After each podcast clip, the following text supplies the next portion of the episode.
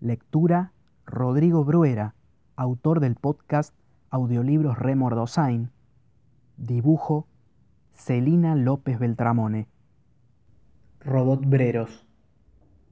Una peste informática causó un estrago tal que, de un día para otro, cientos de miles de robotbreros quedaron fuera del mercado laboral, inmovilizando así gran parte de la producción del mundo.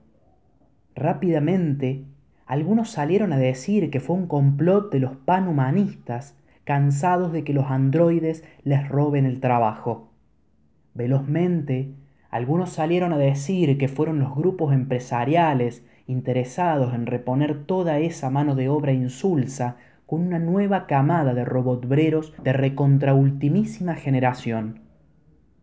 Fugazmente, algunos salieron a decir que fueron los políticos corrompidos tanto por los grupos militantes como por los grupos económicos.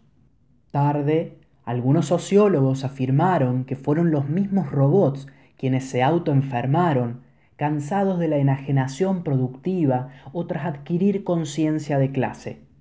Pesar del tiempo y las publicaciones en libros, revistas especializadas, libros digitales, teleconferencias, convenciones y reuniones de cientistas sociales críticos, aún las escuelas se encuentran divididas. Sea como fuere, previa licencia médica, los robotbreros volvieron a casa, se echaron en sus respectivos sofás con sus respectivos refrescos de aluminio, estiraron las patas, nota al pie, la Real Academia no admite el uso de pies para los robotbreros, y se destinaron a explorar los placeres domésticos, entre ellos la televisión. Allí, en tres dimensiones, una humanoide con siliconas y baterías solares lloraba mirando a cámara, encerrada en una casa con otros robots actores, robots músicos, robots mozos, robots ingenieros, robots villeros y robots robots. Ella, con sus lágrimas sintéticas bioagradables, les pedía a los televidentes que no la votaran, que no la echaran, que no la expulsaran del gran hermandroide, que ella quería cumplir su sueño. Ayúdame a ser real, quiero ser de carne y hueso.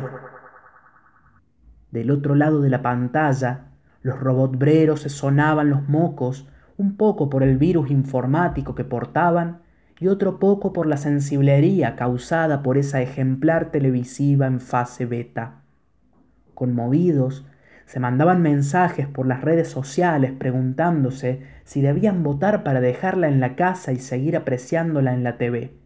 Emocionados, se consultaban si no era mejor que saliese de allí para poder conocerla robotmente, fantaseando con romances de besos electrónicos y saliva digital, o si definitivamente no era mejor regresar urgente a trabajar, porque era preferible estar lacrando sobres, puliendo guitarras, ensamblando juguetes, sembrando cactus, sacando fotos para postales, guiando a otros robots por las salas de los museos, cauterizando alguna herida o escribiendo algún cuento corto.